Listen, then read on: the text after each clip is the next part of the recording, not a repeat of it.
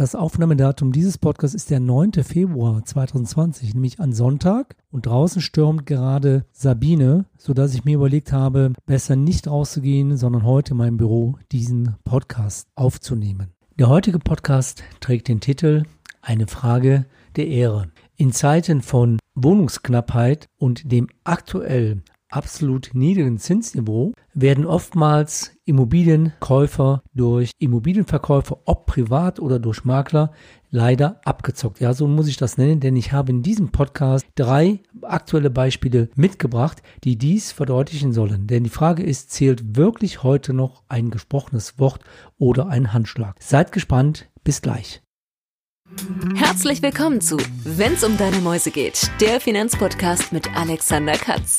Wertvolles Insiderwissen und umsetzbare Tipps unabhängig und auf den Punkt gebracht. Mach mehr aus deinem Geld, nach deinen Wünschen. Schön, dass du am Start bist und los geht's. Und warum nehme ich gerade jetzt diesen Podcast auf? Denn eigentlich hatte ich ja einen anderen Podcast avisiert, weil ich nämlich letzte Woche ein sehr persönliches Erlebnis hatte mit einem Kunden, der bei mir im Büro saß.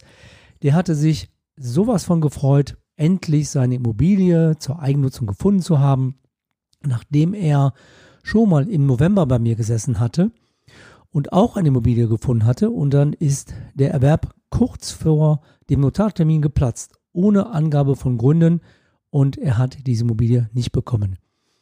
Jetzt war mein Kunde absolut motiviert. Er hat mit einem persönlichen Handschlag den Kauf dieser Immobilie besiegelt und wir saßen hier, die Finanzierung entsprechend aufzustellen.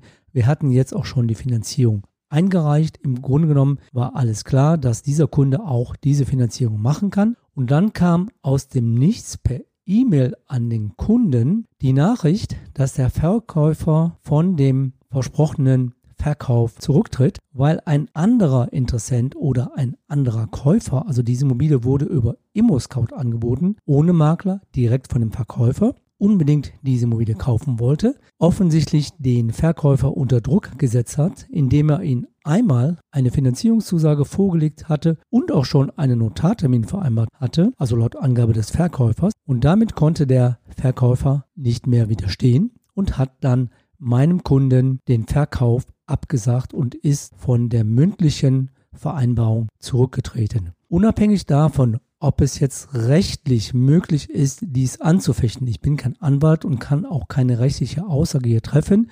Natürlich ist noch kein notarieller Kaufvertrag zustande gekommen. Ist das für mich ein absolutes Unding und es hat mich wirklich sehr emotional bewegt. Der Kunde sitzt das zweite Mal hier, freut sich über den Erwerb und dann wird aus für mich fadenscheinigen Gründen dieser Erwerb abgesagt. Also ich persönlich glaube, dass der Käufer, also der andere Interessent, vermutlich einen höheren Betrag geboten hat, dass der Verkäufer gar nicht mehr widerstehen konnte und sagt, okay, vielleicht bekomme ich 10.000 oder 20.000 Euro mehr und damit hat er dem anderen Interessenten den Zuschlag erteilt. Und das ist für mich eine schlimme Entwicklung, denn es geht bei dem derzeit aufgeheizten Immobilienmarkt nicht mehr um die Frage der Ehre, stehe ich zu meinem Wort, sondern es geht darum, wie bekomme ich am meisten Geld, weil heutzutage sind ja viele bereit, auch für schlechte Immobilien viel, viel Geld zu bezahlen, was nichts mehr mit dem eigentlichen Substanzwert der Immobilie zu tun hat. Und gerade wenn die Kunden Immobilien kaufen zur Eigennutzung, dann zählen meistens emotionale Gründe. Ich möchte diese Immobilie unbedingt haben. Ich möchte diese für meine weitere Lebensplanung, für die Altersvorsorge haben. Klar ist natürlich, dass wir uns auf einem sehr hohen Kaufpreisniveau bewegen. Auch mein Kunde hätte mehr bezahlt, als der eigentliche Substanzwert der Immobilie wert ist, aber er wollte diese Immobilie unbedingt kaufen. Ein zweiter Fall von den dreien, die ich euch heute erläutere, auch im Dezember passiert. Ein Kunde von mir wollte ein Mehrfamilienhaus zur Kapitalanlage kaufen, ein regionales Mehrfamilienhaus hier im Gebiet Düsseldorf und hatte eine Immobilie gefunden. Und die Gespräche waren sehr weit fortgeschritten. Wir hatten auch schon die Finanzierung stehen. Es war also alles safe. Und der Verkäufer bzw. der Makler hat dann auch schon den ersten Notartermin vereinbart. Ein Tag vor dem Notartermin wurde dieser Notartermin plötzlich abgesagt, weil angeblich der Verkäufer noch mit seiner Bank sprechen musste. Offensichtlich ging es darum, dass der Verkäufer gegenüber seiner Hausbank noch eine Vorfälligkeitsentschädigung zahlen musste.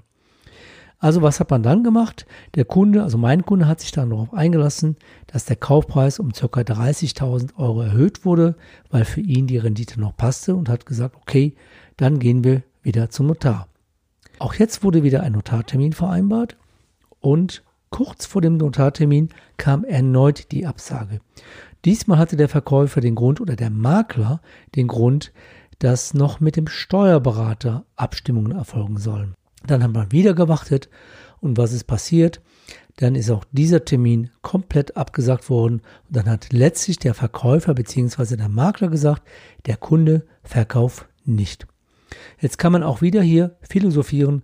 Meine Mutmaßung ist auch hier wieder, dass der Verkäufer ein anderes Angebot hatte, wo ein anderer Käufer noch mehr geboten hat und deshalb er auch hier von der Zusage, von der festen Zusage zurückgetreten ist und insofern ist auch hier der Kauf für meinen Kunden nicht zustande gekommen.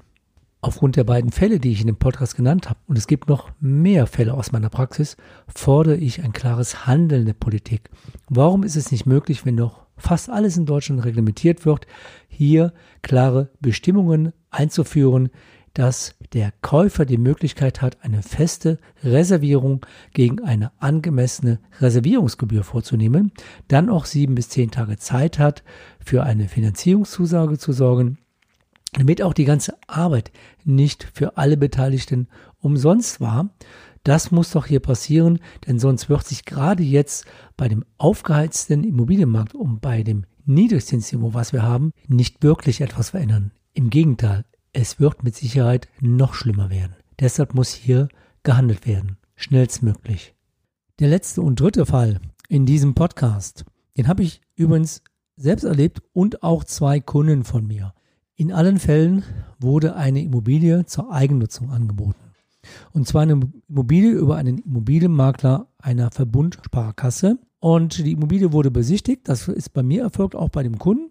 Und dann wurde gesagt, oder der Kunde oder ich hatte gesagt, ich bin interessiert, diese Immobilie zu kaufen. Und dann kam die erste Einschränkung des Immobilienmaklers. Der Immobilienmakler sagte dann, ja, den Zuschlag oder die Zuschlagswahrscheinlichkeit würde sich erhöhen, wenn er auch die Finanzierung über diese Bausparkasse machen würde. Das war die erste Einschränkung. Es ging aber weiter. Die zweite Einschränkung war, wichtig wäre wohl auch, dass diese Finanzierung über ein Bausparmodell gemacht wird. Also nicht nur die Finanzierung, sondern auch ein vermutlich wieder provisionsgetriebenes Bausparmodell. Ja, was ist dann passiert? Also bei mir ist dann Folgendes passiert. Ich habe dann gefragt, was ist denn, wenn ich jetzt mit einem Koffer Bargeld komme und würde diese Immobilie im Bar bezahlen? Dann brauche ich doch gar keine Finanzierung, aber ich möchte doch diese Immobilie kaufen. Außer war, tja, dann tut es mir leid, dann werden Sie vermutlich den Zuschlag nicht erhalten, dann wird ein anderer den Zuschlag erhalten, der auch bereit ist, diese anderen Voraussetzungen zu erfüllen. Was mich gewundert hatte, dass der Markt da relativ offen war, denn das, was er gesagt hat, ist rechtlich nicht zulässig, weil es ein Koppelgeschäft darstellt.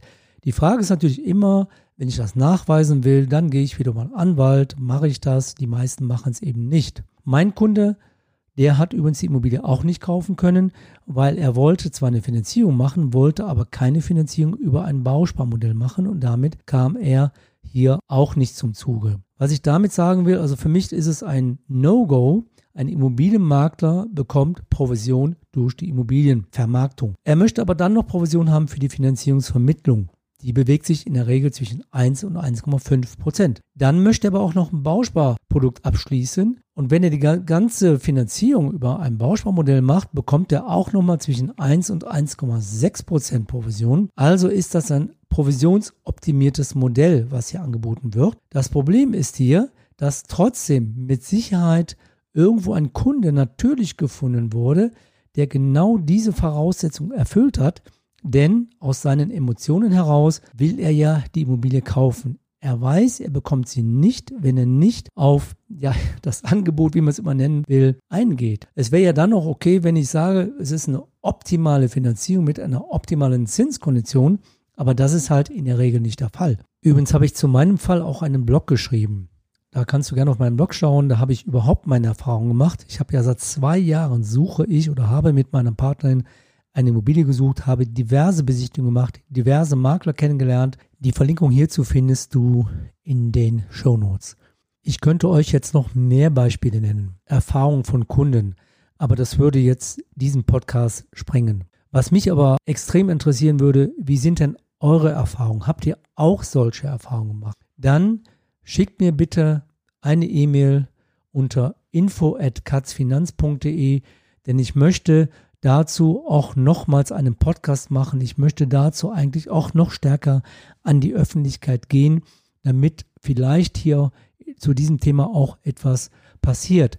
Denn es kann für mich nicht sein, dass in Deutschland fast alles reglementiert wird, wie zum Beispiel jetzt das Thema, du kaufst Brötchen und die müssen dir den Kassenbon aushändigen. Für mich überhaupt nicht zu verstehen, ein völliges No-Go. Damit beschäftigt sich dann die Politik. Aber was ist hier mit Reglementierung in genau diesem Bereich?